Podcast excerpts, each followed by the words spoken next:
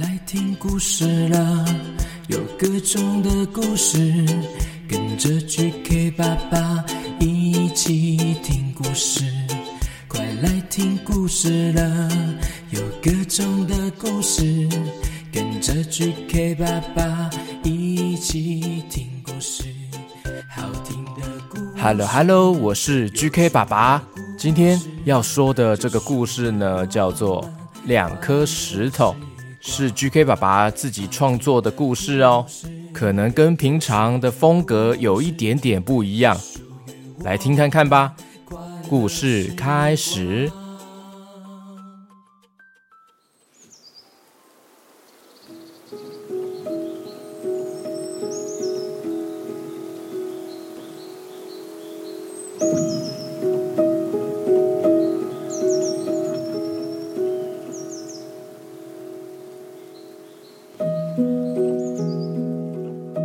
久很久以前，在一个很高、很高、很高的山丘上面，有一颗圆石头，它已经待在这里很久一段时间了。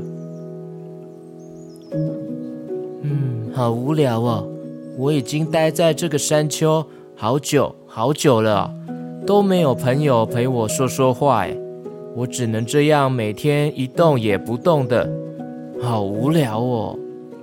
这时候有另一颗小小颗的尖石头被风吹动滚了过来，圆石头看到它，超级兴奋的，马上跟他说话：“哇，Hello Hello，新朋友你好啊，你叫什么名字啊？”嗯，哦。哦，可能是第一次见面，所以你比较害羞是吗？嗯，那没关系，我们认识久一点，可以当好朋友哦。嗯，哇，好，谢谢你耶。哎，那你平常有什么兴趣吗？嗯，是没有的意思吗？还还是你平常没有其他兴趣啊？只是喜欢发呆吗？嗯，哦，原来是这样啊！那你真是一个文静的石头哎。像我啊，兴趣就是喜欢交朋友，但是一直没有太多的机会哎。我很少被风吹动去其他的地方，所以就一直待在这里啊。不过有时候啊。老鹰会飞过来找我玩哦。嗯，嗯，你真的很文静哎。嗯，你是不是觉得我很会观察人啊？啊，不对，应该说是很会观察石头。嗯，哇，谢谢你耶。啊，对啊，我自己也这样觉得哦。可能我每天都无所事事吧。也只能每天看东看西的，像是每天有多少个白云飘过去，我都会记起来哦。你知道吗？昨天啊，总共有两百五十朵的白云飘过吗？嗯，哇，你也知道啊，我就知道我们是同号。原来你跟我一样喜欢数云朵吗？嗯。那我们来数今天有多少的云飘过去，好不好啊？嗯，好哦。那你看哦，一朵、两朵、三朵，哎，换你了。嗯，嗯，你不念出来吗？还是你喜欢念在心中啊？不说出来。好吧，不勉强你啦。那我继续数哦。嗯，哎，现在怎么没有了？哎，突然就没有白云飘过去了耶。嗯，还是我们改玩别的啊？嗯，哎，你看，你看那边下面那个，你有看到吗？绿色光秃秃的山丘，它本来是一个茂密的森林哦。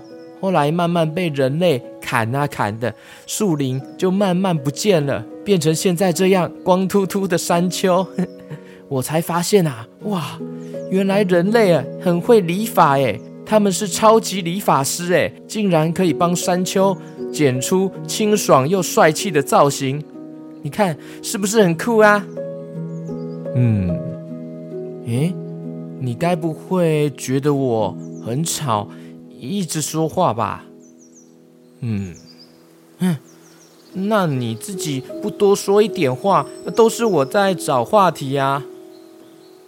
嗯，好啊，那我来听看看你说话啊，你说看看。嗯，哼，这哪算讲话？赖皮赖皮啦，这不算吧？就这样，不知道经过多久的时间，圆石头还是每天跟尖石头讲话，有时候还是会。闹脾气哦！你又不说话了，你是跟我吵架吗？你故意的吗？嗯嗯嗯。直到有一天，乌云密布，突然间一股强风吹过来，尖石头被吹动，滚啊滚啊滚的，滚下了山丘了。哇！回来呀，嘿，朋友。尖石头，哎，嗯，哎呦，不要离开我啊！啊，喂，尖石头，好朋友。圆石头这才体会到了尖石头的重要。虽然尖石头不怎么说话，但还是每天默默的陪伴，静静的倾听圆石头。他的喜怒哀乐就像是好朋友一样，这也让圆石头体会到了珍惜当下的重要。已经不知道滚到哪里去的尖石头，让圆石头每天的想着他，也不知道已经哭泣多久了。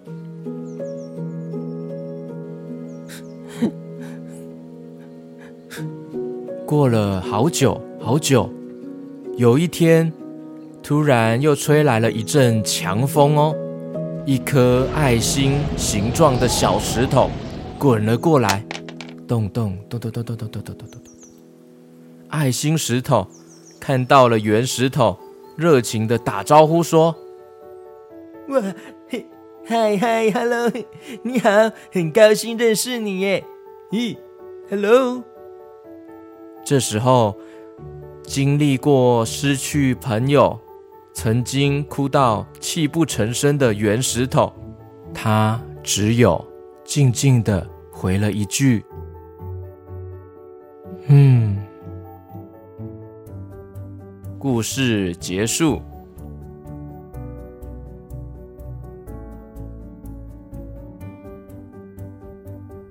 哎，小朋友，小 QQ。这个故事主要是想要告诉大家，珍惜当下的重要哦。每个人的相遇都是一种缘分。当然，故事中我还藏了一些小寓意哦。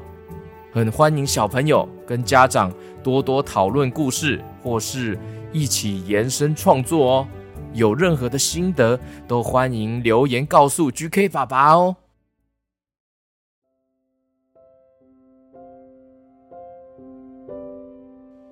接下来要感谢在绿界赞助支持 GK 爸爸的小朋友小 QQ，很感谢二月五号的赞助彩莹，Hello Hello 彩莹，谢谢你喜欢 GK 爸爸的故事哦。为了想要听 GK 爸爸的故事，还自己学会了操作手机，记下了家长的手机密码了，哇，好厉害哦！那这样你平常上课的学习也要像这样这么认真哦。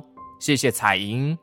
还有，谢谢二月六号的新月，谢谢你新月，谢谢你支持 GK 爸爸。还有二月十一号的文泉，还有文成，Hello Hello，哇，你们说谢谢创作和温柔的歌声，大部分的夜晚陪伴着两个小朋友文泉文成，耶，谢谢文泉文成，谢谢你们。还有二月十六号的朱婷兰，谢谢朱婷兰，谢谢婷兰。OK，二月刚结束了三场的故事见面会，很感谢这三场有来到现场的小朋友还有家长们。哇，你们的热情真的让 GK 爸爸很感动哦！